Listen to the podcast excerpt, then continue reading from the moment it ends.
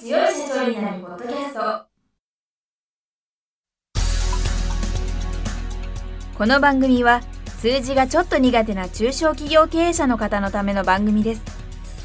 日頃から多くの経営者の相談に乗っている中小企業診断士と税理士の2人の対談形式で中小企業の現場の目線から専門知識を分かりやすく解説します。会社経営に数字を上手に活用していただくために会計税金融資などをテーマにお伝えしていきます。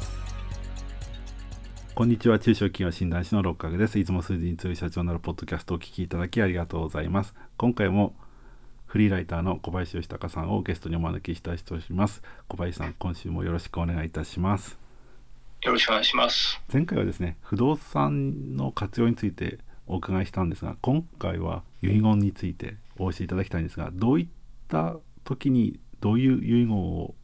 活用すればいいんでしょうか？そうですね、まあ、遺言を残す意味というのは、まあ、一つは遺産分割を円滑に進めるっていう意味がありますしもう一つはその相続税対策の意味もあるのでちょっと分けてお話しするとまずその遺産分割はうまくいくようにっていうところですよね。例えばその経営者の方であれば自社株を持ってますよと主な財産として自社株がありますっていうのでそのまま遺言を残さずに相続したとしたら残されたまあ妻子ですよね奥さんであったり子供たちがそれぞれ権利を主張してくる可能性があって要はその自社株をもしかしたらその分散して相続しないといけないみたいな事態にもなりかねないですよね。ただそのまあ、社長としては後継者はこの子だっていうふうに決めておきたいということであればやっぱり生前に遺言を残しておいて、まあ、この子に株式を相続させるというふうに残しておけば基本的にはその通りに遺産分割はなされるので会社をきちんと残しておきたいということであれば遺言書を残しておいた方がいいということですね。もう一つはその相続税の話なんですけど、まあ、前回までお話した配偶者控除であったり小規模宅地の特例というのは遺産分割はまとまって初めて使える特例なんですね。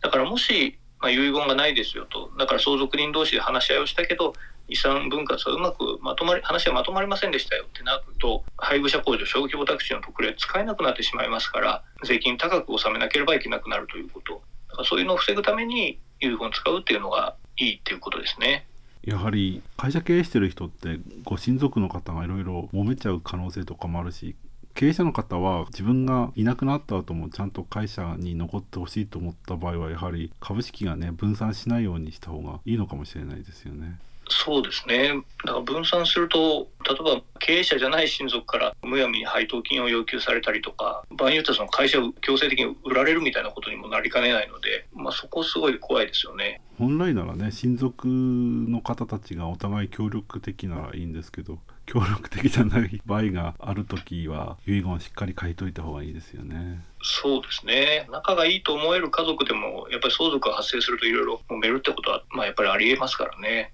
あと小規模宅地の特例もきちんと話し合いがまとまらないと使えないっていうことであれば遺言でね相続が円滑に行われるように対策しておくといいですよね。そうですね。もし遺産分割協議がまとまらなかったときは、一応その特例を使わない内容で仮の内容で相続税の申告をするんですけど、した上で、後で遺産分割がまとまれば、払いすぎた税金を取り戻すみたいな手続きはあることはあるんですけどね。ただそれをやるにしても一旦高い税金払わなきゃいけないので、まあ、できれば最初の段階から遺産分割まとめた上で、できるだけ下げた状態で申告納税した方がいいと思います。はい。で、やはり経営者の方が遺言を残す場合ってどういった方法がいいんでしょうか？そうですね遺言の方法は複数あるんですけど、まあ、一番手軽なのは自分で、まあ、パソコンなり手書きなりで作る実質証書遺言と呼ばれるもので、まあ、それを作って残しておくっていうのが一つ、まあ、気軽にできる方法ですよと。ただやっぱその実質で残しておくと法律の要件を満たしてなかったりとかあとはもしかしてその親族の人にこう書き換えられたりとか捨てられたりしてみたいなこともリスクとしてあるので一番確実なのは公正証書遺言っていう、まあ、公正役場に行ってそこで遺言書を残すっていう手続きができますのでそれが一番確実ですね。それやっておけば役場に遺言書が保管されるので他の人が改ざんしたしたいとか廃棄したいってなってもそれは守られますから、まあ、一番確実なのはそういう方法ですね。公正証書遺言を使った時はどなたかに交渉役場に行ってくださいって伝えておく必要があるんですか？まあそうですね。伝えておけばスムーズだと思うんですけれども伝えなかったとしてもいずれは明らかになりますね。手続きの流れで、まあ、役所として把握すれば、まあ、それに対してこの遺言というのを手続きをすることになりますので。遺言書を法務局に預けた場合はどうなるんですか？そうですね。で最近できた制度が実質証書遺言を役所で保管してくれるっていう制度があって、まあ、それが法務局で保管してくれるという制度なんですね。だから非相続人、まあ、これから相続を迎えようとする方が自分で遺言書を書いて法務局に預けておけば、まあ、それが相続が始まるまで保管されているという形になるので、これも公正証書ほどではないにせよ確実な方法だと思います。この場合もやはり相続人の方が法務局に預けてある遺言書をくださいって言いに行かないといけないんですか？そうですね実質証書遺言保管制度っていうんですけど、まあ、その法務局で保管してもらうこと、これの手続きがされると、関係者に対して、まあ、遺言書の保管をしてますよっていうふうに通知がされるという流れになってます。なので、まあ、その時点で、まあ、相続人全員が把握してるわけですから、まあ、亡くなったら当然見に行きますよね、法務局に。だからまあそこがまあ確実に遺言が執行されるというところがある程度期待できると思います。この法務局に預けた遺言書って相続の発生前に見せてくださいって言ったらどうなっちゃうんですか？相続人の人がっていうことですか？そうですね。そこはできないと思いますね。まあ、やっぱりその法務局のホームページでもはっきり書かれてるのが、まあ、確かに相続人の人ができる手続きっていろいろあるはあるんですけどただその遺言者の方が亡くなった後でなければできませんという注意書きがやっぱり全部書かれてるので本人が亡くなった後じゃないと中身を見たりっていうのはまあできないと思いますね。でも何が書かれてあるか分かんないと相続対策もできなくなっちゃう面もあるから。確かにそうですね。だから本当は、まあ、よほどの事情がない限りはお父さん一人でその遺言を作って保管してもらうっていうよりも相続人の人と話し合った上でその結果を遺言書にまとめて保管してもらうっていうのがいいと思うんですよね。仲のいい家族であれば。いやなんか大変ですね。相続ここまで。いろんなことしなきゃいけないんですね。まあそうですね。ちょっとななかなか一筋縄でいかないですよね。なんかここまで話してきた私相続するほどの財産持ってなくてよかったと思って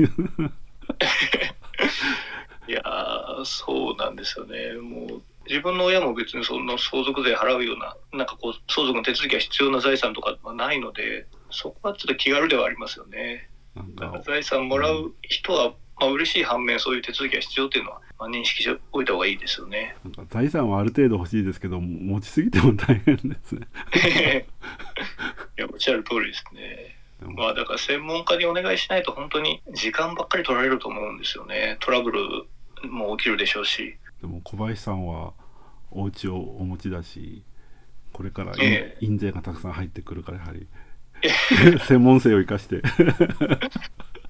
でなんとか対策 時間はあると思うのでちょっとやっていかないといけないですね。いやそ小林さんは全然もうね専門家だから。なんか本当相続結構大変だなっていうのを本当に小林さんのお話を聞いてきて感じたのでやはりおぼろげながらの状態でも税理士の人にもう相談した方がいいですよね。そうですね、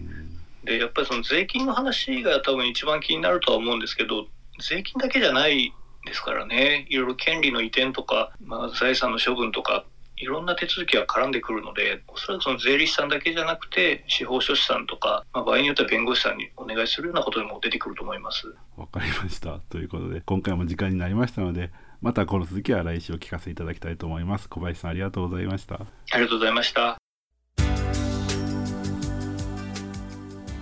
今回の対談はいかがでしたでしょうか？この番組では公開質問を募集中です。2人のキャスターに回答してほしいという質問はこの番組の配信ブログの専用フォームで受付しています。ぜひお寄せください。またご意見ご感想も同様に専用フォームでお受けしております。配信ブログは検索エンジンで数字に強い社長と検索し最初に出てくるブログです。